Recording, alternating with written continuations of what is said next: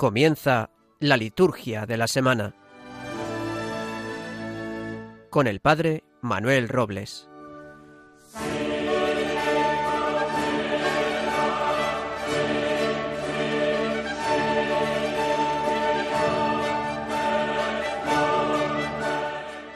Señor, que reconcilias contigo a los hombres por tu palabra hecha carne, haz que el pueblo cristiano se apresure con fe viva y entrega generosa a celebrar las próximas fiestas pascuales. Por Jesucristo, nuestro Señor. Amén.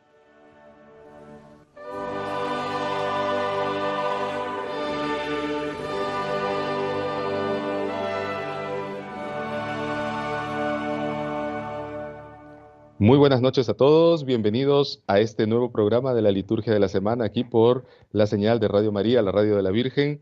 Pues conmigo después de varios meses, después de múltiples actividades pues, que he, podido realizar, no solamente aquí en España, sino también del otro lado, del otro lado del, del planeta, por allá por América, de visita a los familiares, a los amigos también, y participando de la alegría y de la fe del encuentro con quienes también eh, con quienes también tenemos una relación muy, muy cercana, ya sea de sangre o de amistad.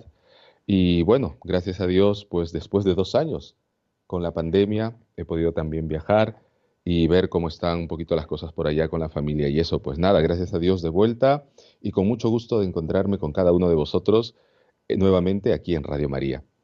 Pues bien, estamos en el, estamos en el cuarto domingo de Cuaresma cuarto domingo de Cuaresma y nos acercamos ya a la Pascua. Nos quedan escasamente dos semanas más, dos semanas más y conmemoraremos el gran misterio de nuestra redención, la solemnidad más importante del año. Y precisamente es este domingo llamado del Letare, como luego vamos a reflexionar con el diácono Ramón Ullé desde Barcelona, pues este domingo ya tiene los ojos puestos en la celebración de la Pascua, en la Semana Santa.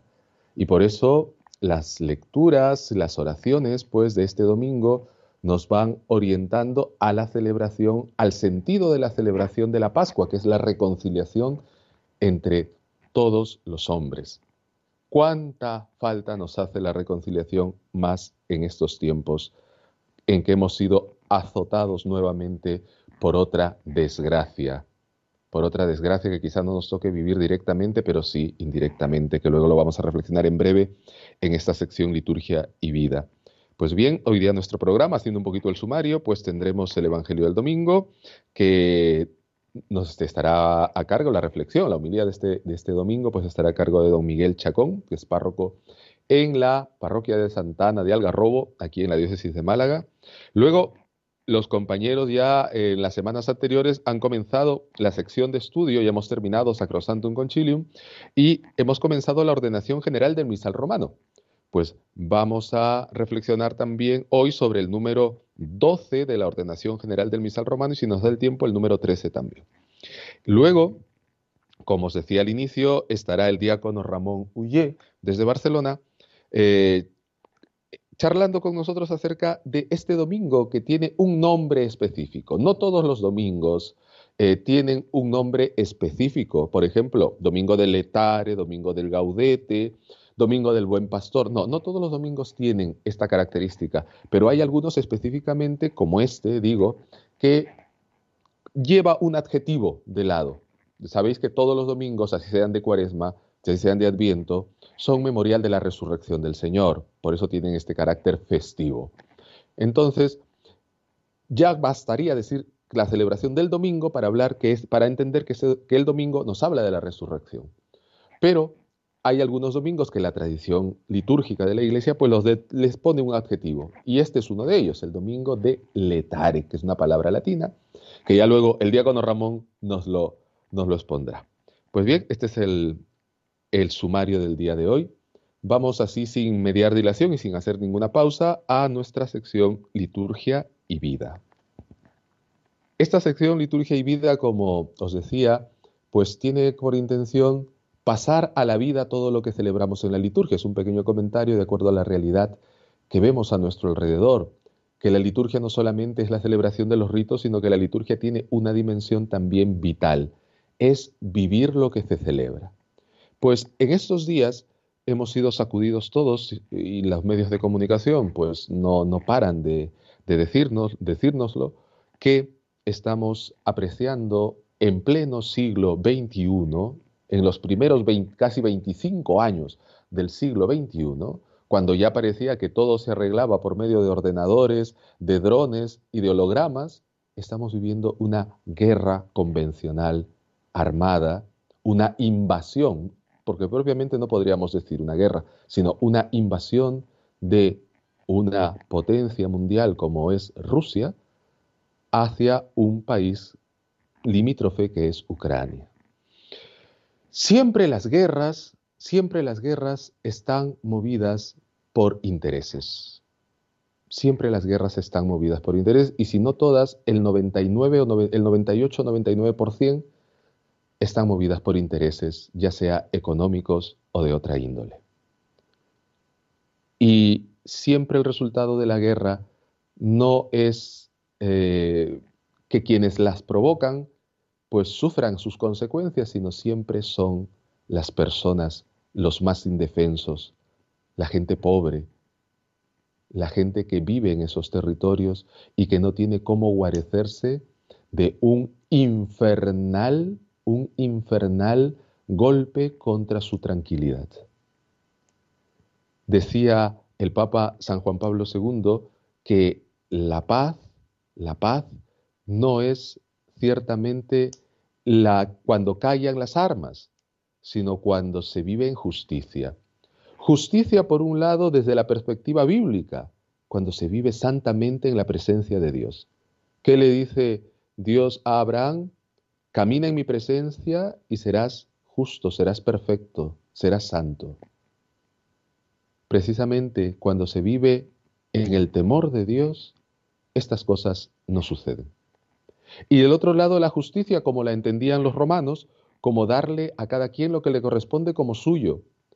Cuando tratamos de apropiarnos de lo de los demás, de aquello que le corresponde a los demás, pues allí, en, la, en la codicia, está la fuente de estos enfrentamientos. Lo decía el apóstol Santiago en su carta. ¿De dónde vienen las riñas y las contiendas entre vosotros? ¿No viene de vuestros afanes desmedidos? Pues lo que estamos apreciando es el afán desmedido, barnizado de la manera que queráis, ¿eh?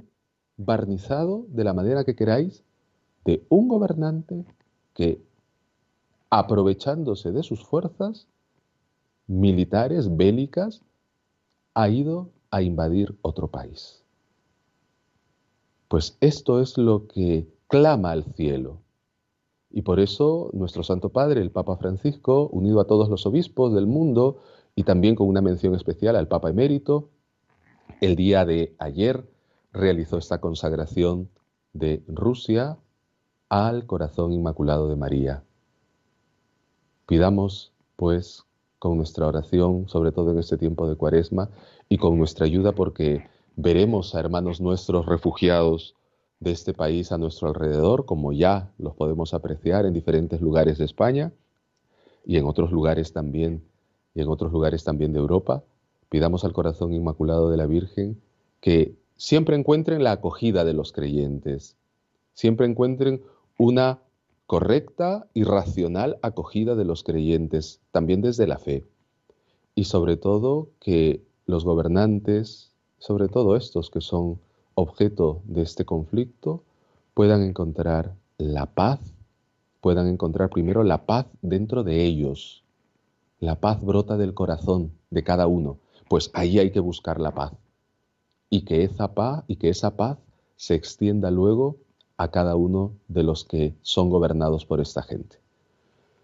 Hasta aquí nuestro bloque, liturgia y vida. Vamos a una pausa y volvemos con nuestro segundo bloque del programa, el Evangelio y su comentario. La,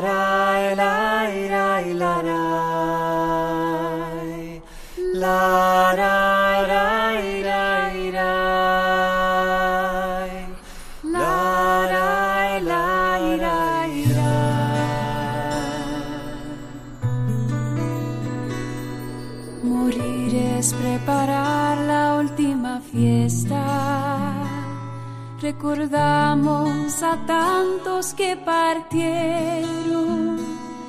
Al saber que a tu abrazo se encaminan, no nos queda otro canto que el silencio.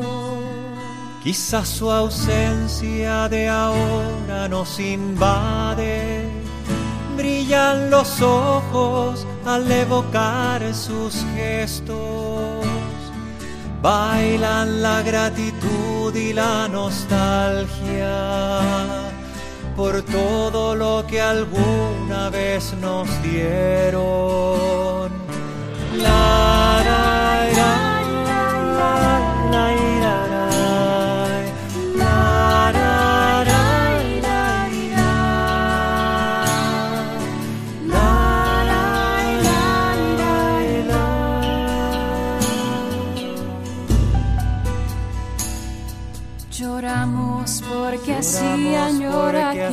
ama, porque duele la muerte, ese misterio, que nos abre la senda de otra vida.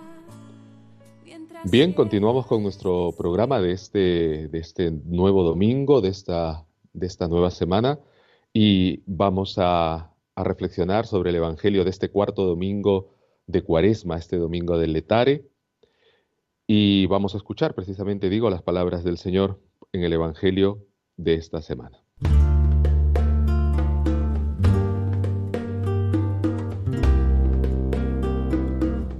Del Santo Evangelio según San Lucas. En aquel tiempo solían acercarse a Jesús todos los publicanos y los pecadores a escucharle y los fariseos y los escribas murmuraban entre ellos, Ese acoge a los pecadores y come con ellos. Jesús les dijo esta parábola. Un hombre tenía dos hijos. El menor de ellos dijo a su padre, Padre, dame la parte que me toca de la fortuna. El padre les repartió los bienes. No muchos días después, el hijo menor, juntando todo lo suyo, emigró a un país lejano y allí derrochó su fortuna viviendo perdidamente. Cuando lo había gastado todo, vino por aquella tierra un hambre terrible, y empezó él a pasar necesidad.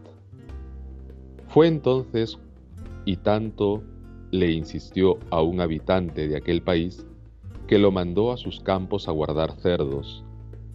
Le entraban ganas de saciarse de las algarrobas que comían los cerdos y nadie le daba de comer. Recapacitando entonces, se dijo, ¿cuántos jornaleros de mi padre tienen abundancia de pan, mientras yo aquí me muero de hambre? Me pondré en camino a donde está mi padre y le diré, Padre, he pecado contra el cielo y contra ti. Ya no merezco llamarme hijo tuyo. Trátame como a uno de tus jornaleros. Se puso en camino a donde estaba su padre cuando todavía estaba lejos, su padre lo vio y se conmovió, y echando a correr, se le echó al cuello y se puso a besarlo. Su hijo le dijo, Padre, he pecado contra el cielo y contra ti, ya no merezco llamarme hijo tuyo. Pero el padre dijo a sus criados, Sacad enseguida el, el mejor traje y vestidlo, ponedle un anillo en la mano y sandalias en los pies, traed el ternero cebado y matadlo. Celebremos un banquete, porque este hijo mío estaba muerto y ha revivido. Estaba perdido y lo hemos encontrado. Y empezaron el banquete.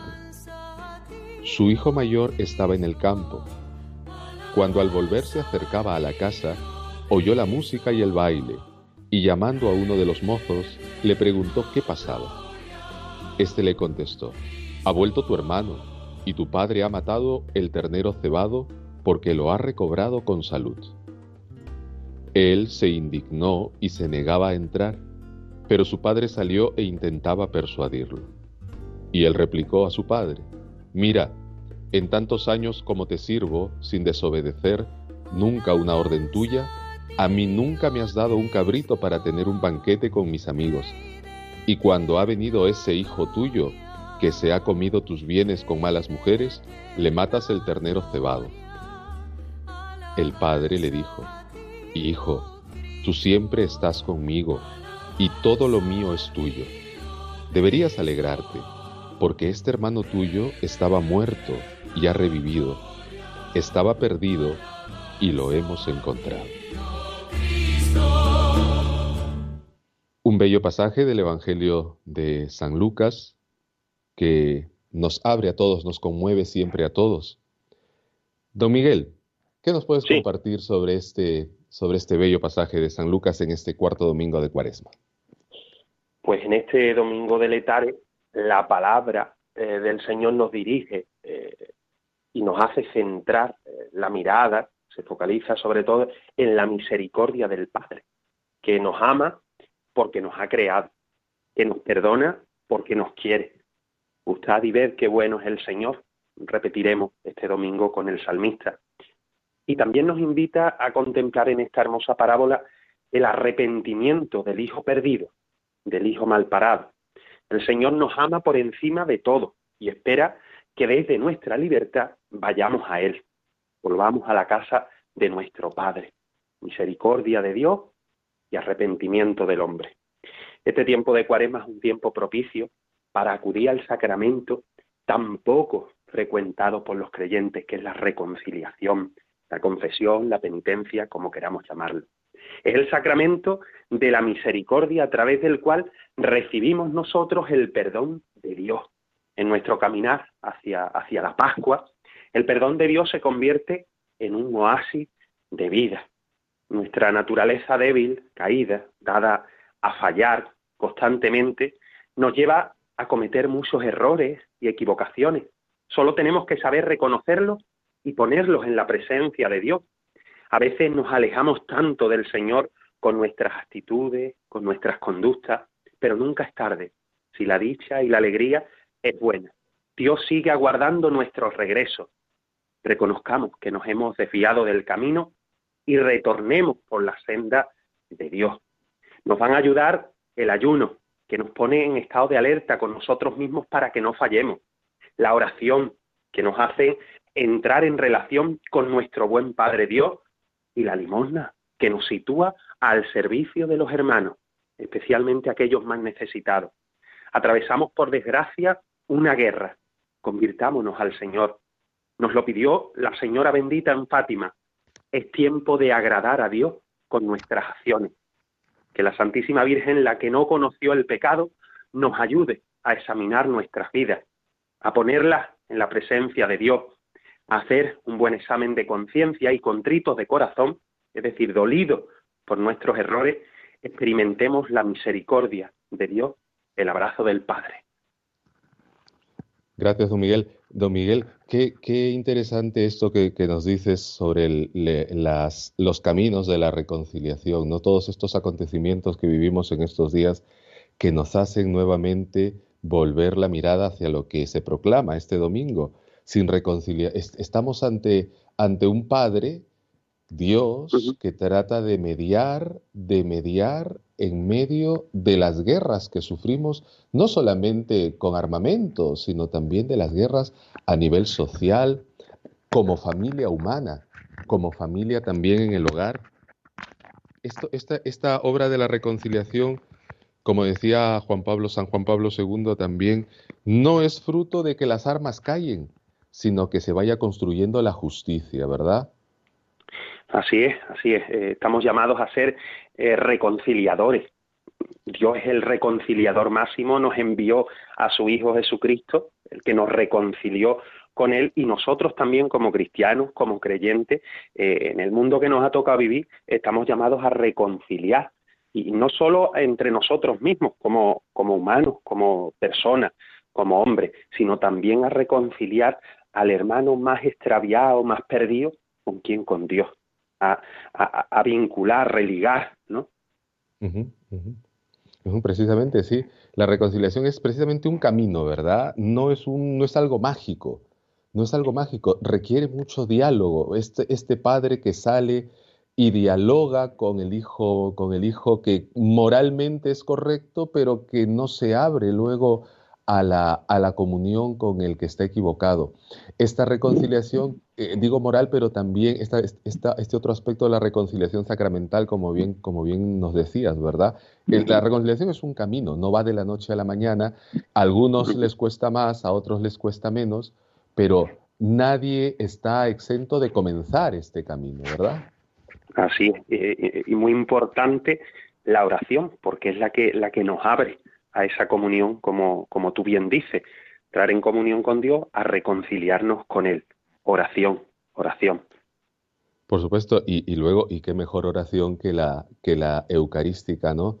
En la Eucaristía, pues, recordamos este, este sacrificio de Cristo por la reconciliación, su sangre inmolada por nosotros, como, como cantaremos el jueves santo, su sangre inmolada por nosotros, es bebida que nos purifica y su carne inmolada por nosotros, pues es alimento que nos fortalece. Precisamente este sacrificio por unirnos es el que luego tomaremos del altar este domingo, ¿verdad?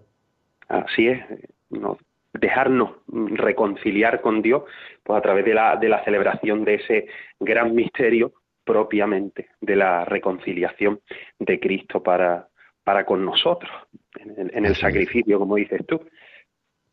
Así es. Este domingo encuentra, encuentra, va encontrando su sentido lo que, lo que vamos a celebrar en estos días que se acercan. Don Miguel Chacón, desde la parroquia Santana de Algarrobo, aquí en la diócesis de Málaga, muchas gracias por tu reflexión. Muchas gracias a ti por permitirme eh, hablar un poquito a, la buena gente que, que escucha Radio María. Gracias, don Miguel. Hasta pronto. Feliz domingo. Hasta luego. Adiós. Vamos a la pausa y volvemos.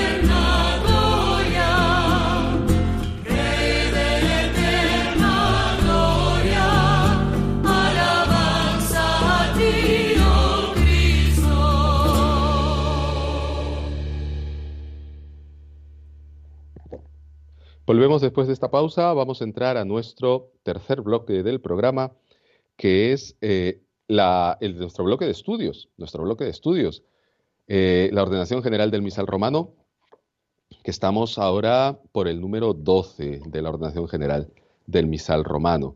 Ya, nuestro, ya los compañeros también han comentado un poquito, han hablado un poquito acerca de qué es esto de la ordenación general del misal.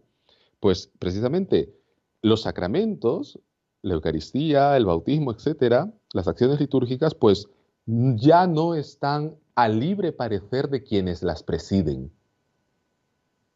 Y esto hay que tenerlo claro. No son propiedad de quienes nos toca presidirlas, sino que son de la iglesia, son de Jesucristo que se las ha confiado a la iglesia.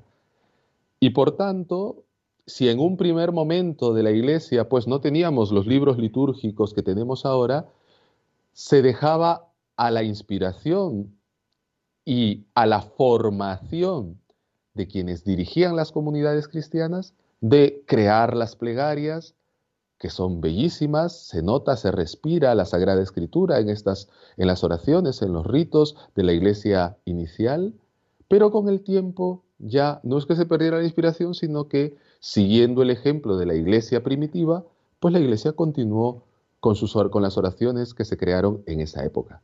Y por eso todo esto se llevó a los textos que tenemos actualmente y uno de ellos es esta, es, son los libros litúrgicos que están precedidos, están precedidos por prenotandos, es decir, las palabras previas a, a la realización de el acto por medio de estos de los, de los libros litúrgicos y también por constituciones, por cartas eh, apostólicas, etcétera, para los libros litúrgicos. Uno de estos documentos que preludian, que preludian uno de los libros litúrgicos, que es el misal, es, la es su ordenación general, su ordenamiento, es decir, cómo se ordena la celebración eucarística, porque el misal nos habla de la celebración eucarística y en ella cuando se celebra el bautismo, cuando se celebra la confirmación, etc. Entonces, la ordenación general del misal pues tiene este objetivo, ordenar la celebración y que las celebraciones pues no sean una mera, un mero extravío de la creatividad. Ojo a esto, oído a esto, las celebraciones no son un mero extravío de la creatividad, es decir, cualquier cosa, por más bonita que me parezca, sino que responda a la verdad de la celebración de la Iglesia desde los primeros siglos. Entonces, este documento se llama La Ordenación General del Misal Romano, que va por su tercera edición, porque se ha editado una tercera edición del Misal.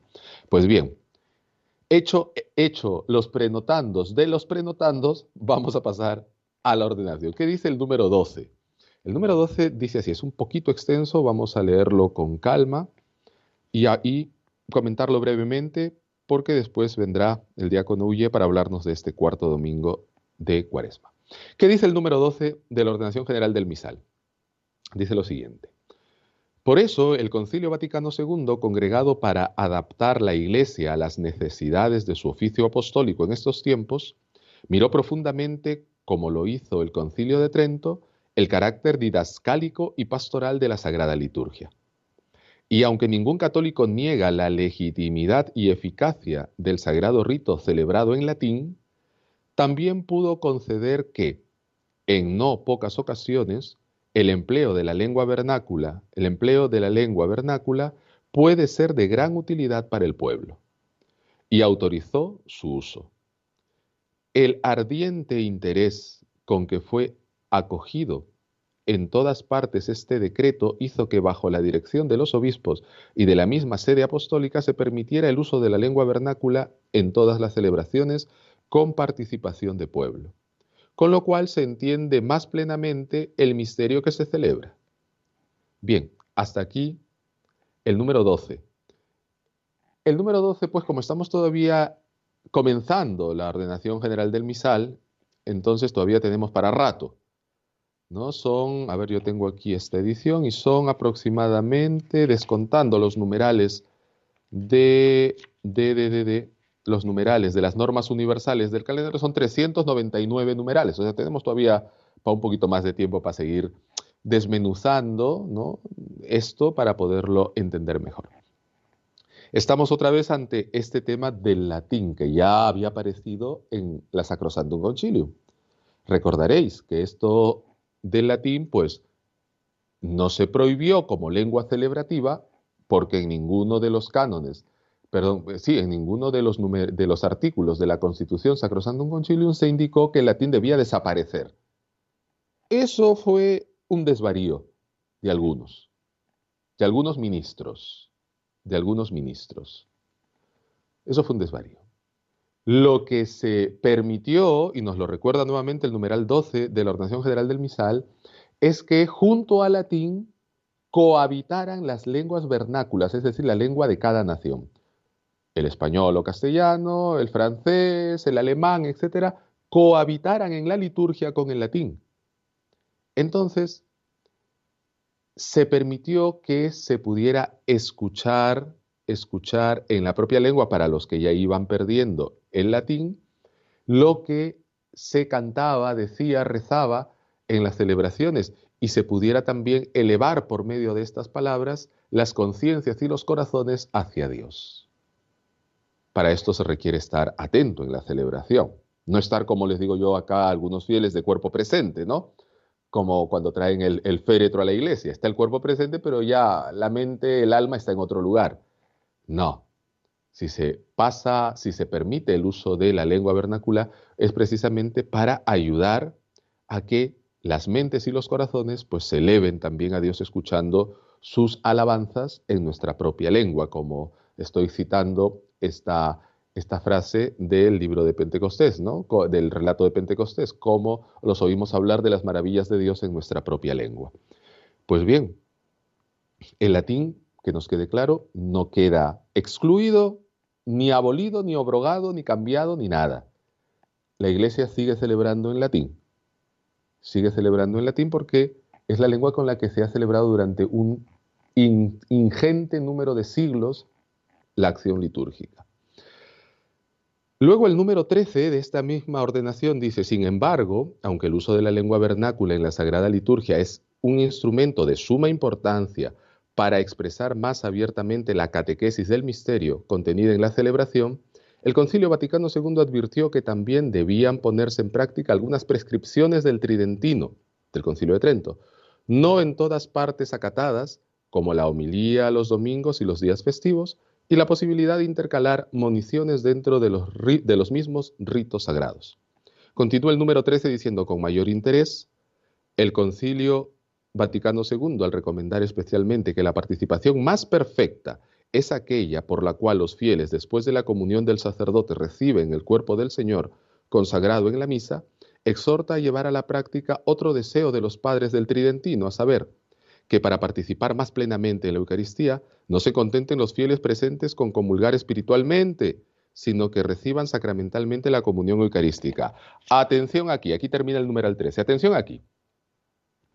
Esto que ha aparecido durante estos tiempos, durante el tiempo de pandemia, en algunos lugares, estas misas, estas misas por, por redes sociales, que han abierto otra caja de Pandora, y lo siento mucho si a alguien le desagrada lo que voy diciendo, pero lo siento mucho, pero han abierto otra caja de Pandora y en otros casos han sido unas verdaderas joyas de celebraciones litúrgicas, pues han traído o han acentuado este tema de la comunión espiritual, que precisamente la menciona, menciona el numeral número 13 al final, menciona el numeral 13 al final, de que los fieles participen de la comunión espiritual ciertamente, pero que la comunión espiritual no es lo propio de la participación en la celebración eucarística. A ver, en primer lugar se habla el número, habla el número 13 sobre esta forma de participación, ¿no? Ya sea por medio de las, de, las, de las intervenciones, aclamaciones, respuestas de la asamblea, ¿vale? Por hasta ahí vamos bien. Luego, estas formas de participación de la asamblea no son las principales, a ver, que todo el mundo diga el Padre Nuestro. A ver, que todo el mundo diga el por Cristo con el y en él, que, que no, no, es, no está permitido, que no es lo propio. Que todo el mundo diga eso. Entonces, quienes no entendieron la reforma litúrgica, pues comenzaron a decir, como, se, como, el, como el concilio dice que los fieles tienen que participar más, pues que hablen más en la celebración. Eso es falso. Eso es falso.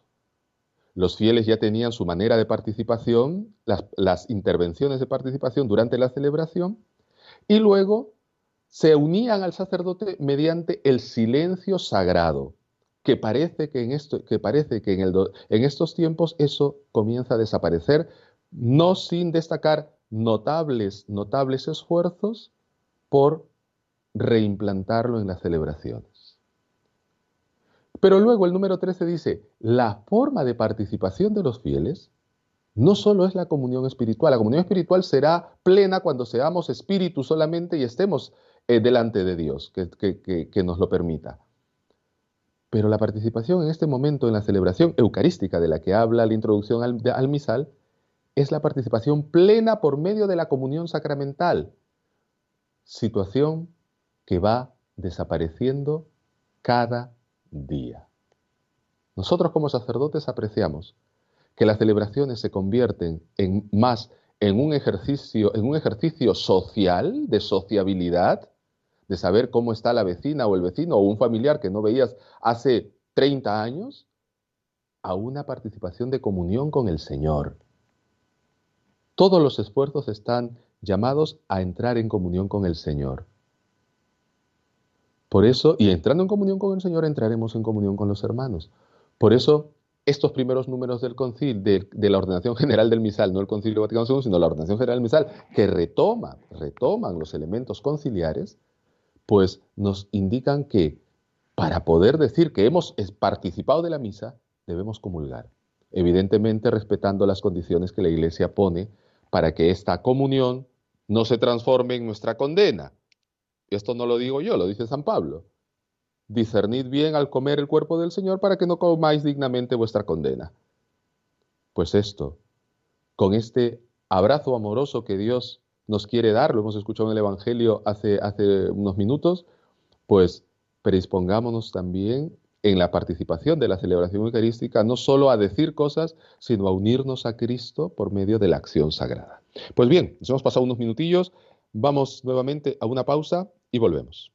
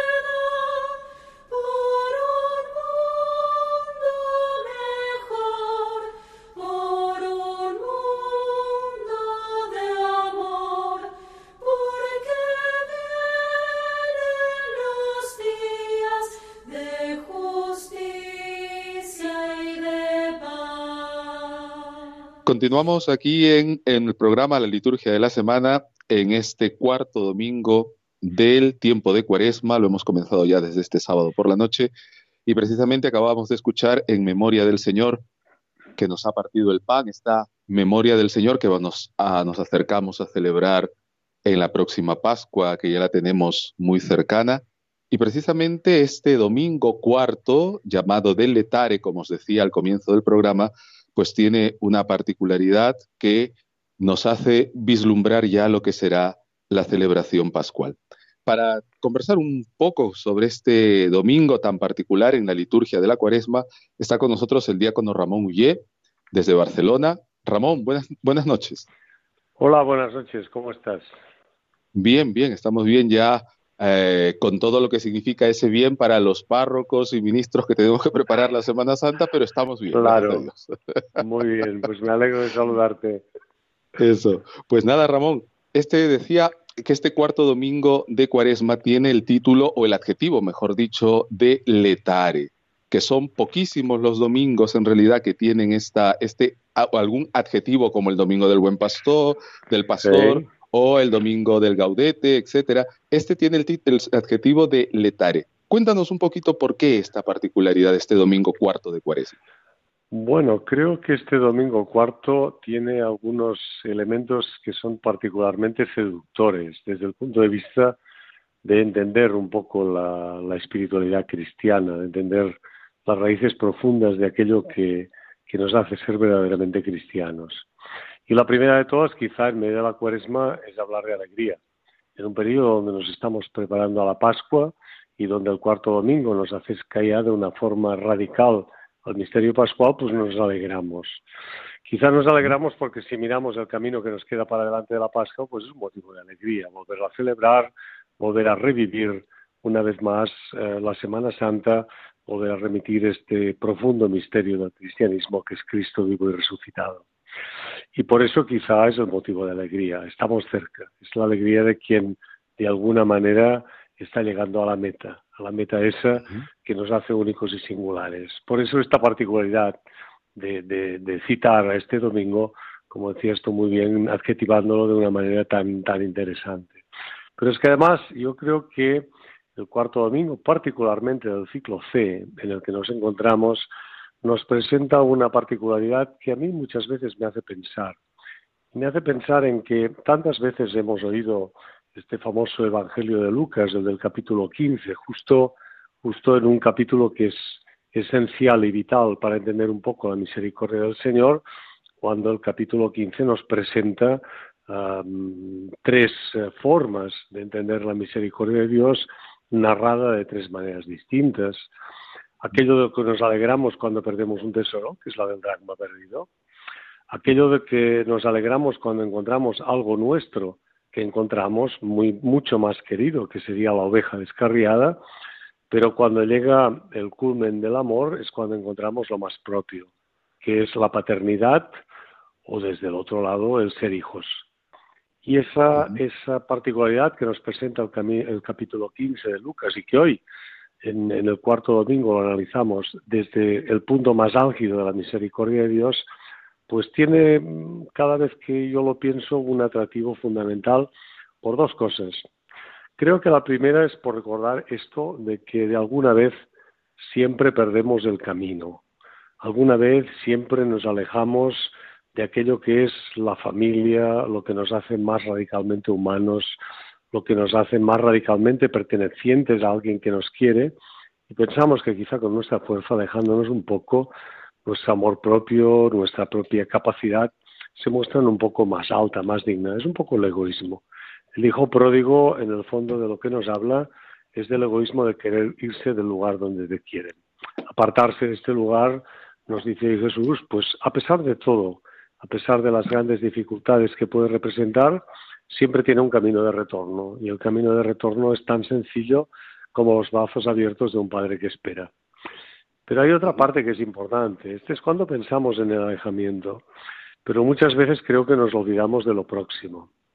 Y lo próximo es ese sentimiento que nos hace sentir tan buenos, tan católicos, tan, eh, tan de cerca de nuestras convicciones y de todo aquello que entendemos que forma parte de nuestra esencia, que cuando algo nos sorprende, nos sorprende tanto como hacer de hijo mayor de la familia, que es que alguien que se ha ido pueda volver y pueda ser tratado de una forma que a nosotros nos parece mejor. Bueno, esta siempre es la situación. Los que estamos más cerca pensamos que lo hacemos mejor y los que estamos más lejos, pues después de darle un palo, quizá haciendo una buena penitencia, que regresen y nos encontramos con algo maravilloso, que el mismo Padre a uno se lo da todo y al otro le dice que lo tiene todo. Y cuando te lo dan todo parece que recibes de lo que ya habías olvidado, pero cuando lo tienes todo parece que te dan algo que siempre has tenido y que por tenerlo tan cerca no te das cuenta de ello. Quizá este, ¿Eh? Esto, esto que, estos elementos que, tú comentas, que nos comentas, ¿no? De cómo, cómo brota del Evangelio esta, esta idea de que el Padre no da nada por perdido, ¿no? Reflejado en estos tres, estos tres, eh, estas tres circunstancias, vamos a llamarle así, de la dragma de la oveja y del hijo, ¿verdad? Pero esto también resuena durante todo, durante todo el formulario de la celebración de este cuarto domingo, ¿no? Por eso la antífona inicial con la que se le da el nombre también a este domingo, festejad a Jerusalén, gozad con ella, etcétera, etcétera, y luego la oración colecta, ¿no? Señor, que reconcilias contigo a los hombres. Toda esta, y toda esta efusión, ¿verdad? Sí, y lo tenemos además recogido en la, en la segunda lectura, cuando dice que todo lo que viene de Dios, que nos ha reconciliado consigo mismo por medio de Cristo y nos ha confiado el ministerio de la reconciliación. O sea, es, es, es una interacción tanto desde las antífonas como desde las lecturas en entender que lo, lo, que se aleja o lo que no se entiende que ha recibido, siempre lo está recibiendo por medio de Cristo. Yo creo, creo que esto es una, es una uh, importante lección en este domingo, que además, uh -huh. encajada en el, en el capítulo 15, cuando iremos leyendo pues el dragma perdido, oveja descarriado y al final llegamos al hijo pródigo, que es la que llegamos hoy, parece que la misericordia de Dios se va elevando un escalón, se va elevando un escalón, se va elevando un escalón hasta llevarlo a las lecturas de este domingo, donde el escalón máximo es sentirse padre y sentirse hijo y encontrar al padre aunque el hijo se ha ido. Creo que esta, esta lejanía que nos muestra la huida pero esta cercanía que nos muestra el Señor quizá es la gran lección de misericordia que nos está dando el, uh, la lectura de hoy. Por eso uh, pienso que en medio de la cuaresma o, terminando la cuaresma, simplemente acordándonos que estamos ya cerca de la Pascua, hay algo que es importante, que es entender la, la capacidad de entender la Pascua desde la proximidad al Padre, la capacidad de llegar al Padre pues con el corazón limpio y tranquilo, la capacidad de llegar a la Pascua sabiendo que estando dentro estás descubriendo algo que muchas veces por tenerlo tan cerca se te olvida. Y ese creo que es el gran mensaje del Evangelio que tenemos hoy.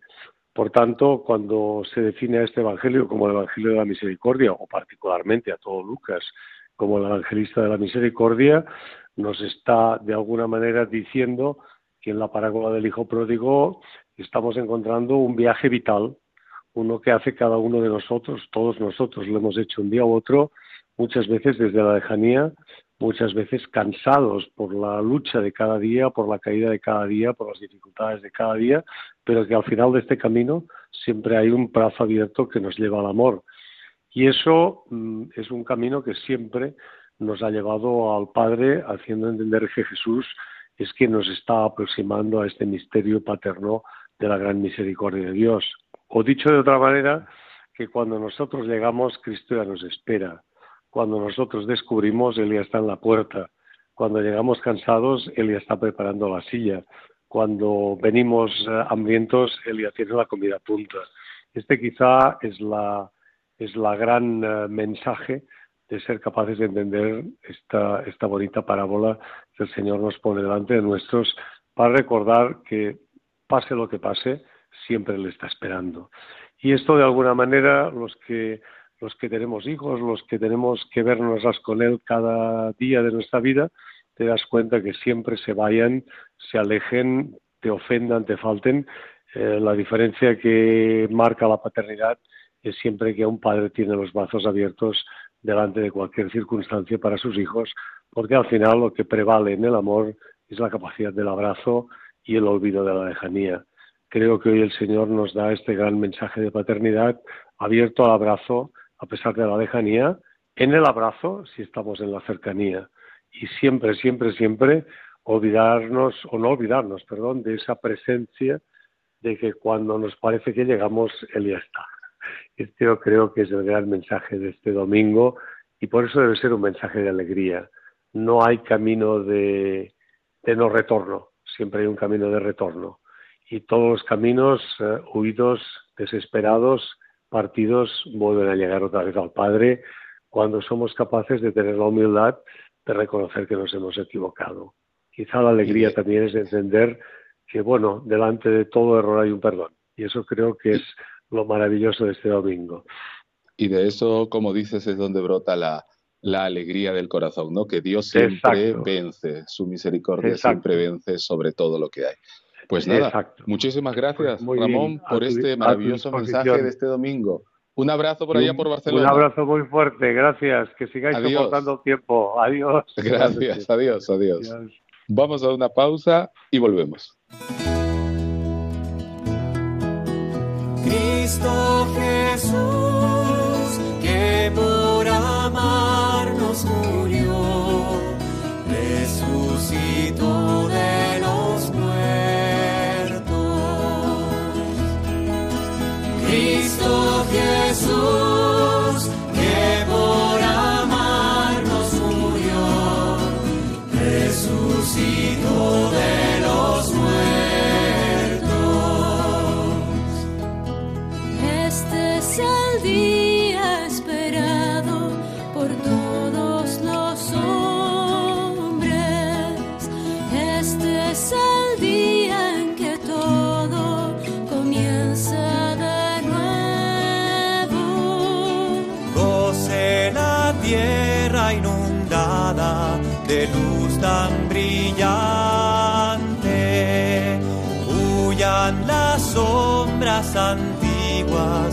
alejes el miedo.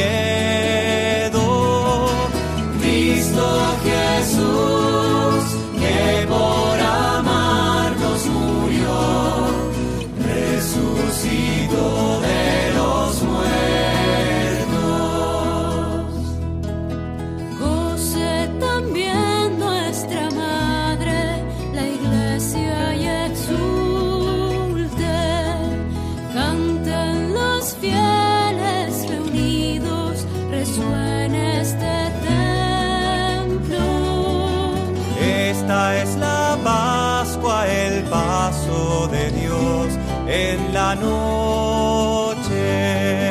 Su fuerte brazo abate el poder del soberbio.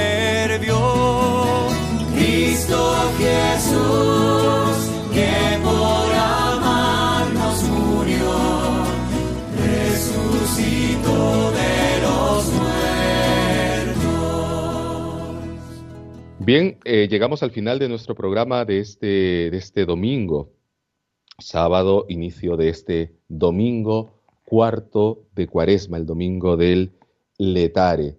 Que sea también esta, este sentido de alegría cristiana, no la alegría de la fanfarria, de los, de los, de los cohetecillos y de tanta cosa que, con los que nos dicen que hacemos fiesta. No, la alegría cristiana, escribía el Papa emérito Benedicto XVI, la fiesta cristiana verdadera es la noticia y creer el anuncio de que la, que la vida ha vencido a la muerte, que la muerte ha sido vencida. Ese es el motivo de nuestra alegría como cristianos. Y precisamente mirando en el horizonte hacia la celebración de la Pascua, pues nuestro corazón estalla, porque sabemos que Cristo ha vencido y con Él vencemos también todos. Gracias a todos los que nos han escuchado, nos han, acompañado durante estos minutos del programa deseando pues, uniéndonos a las oraciones de tantos cristianos para que cesen las hostilidades en estos territorios acosados por las injusticias humanas, por la guerra y tantas desgracias. Que nuestro corazón también como cristianos vaya para ellos, nuestra ayuda efectiva y afectiva también. Vamos luego con la programación de Radio María, seguir viene el informativo. Seguimos estando informados desde la fe y desde la verdad. Gracias a todos, que tengáis un maravilloso y bendecido domingo en el Señor. Hasta pronto.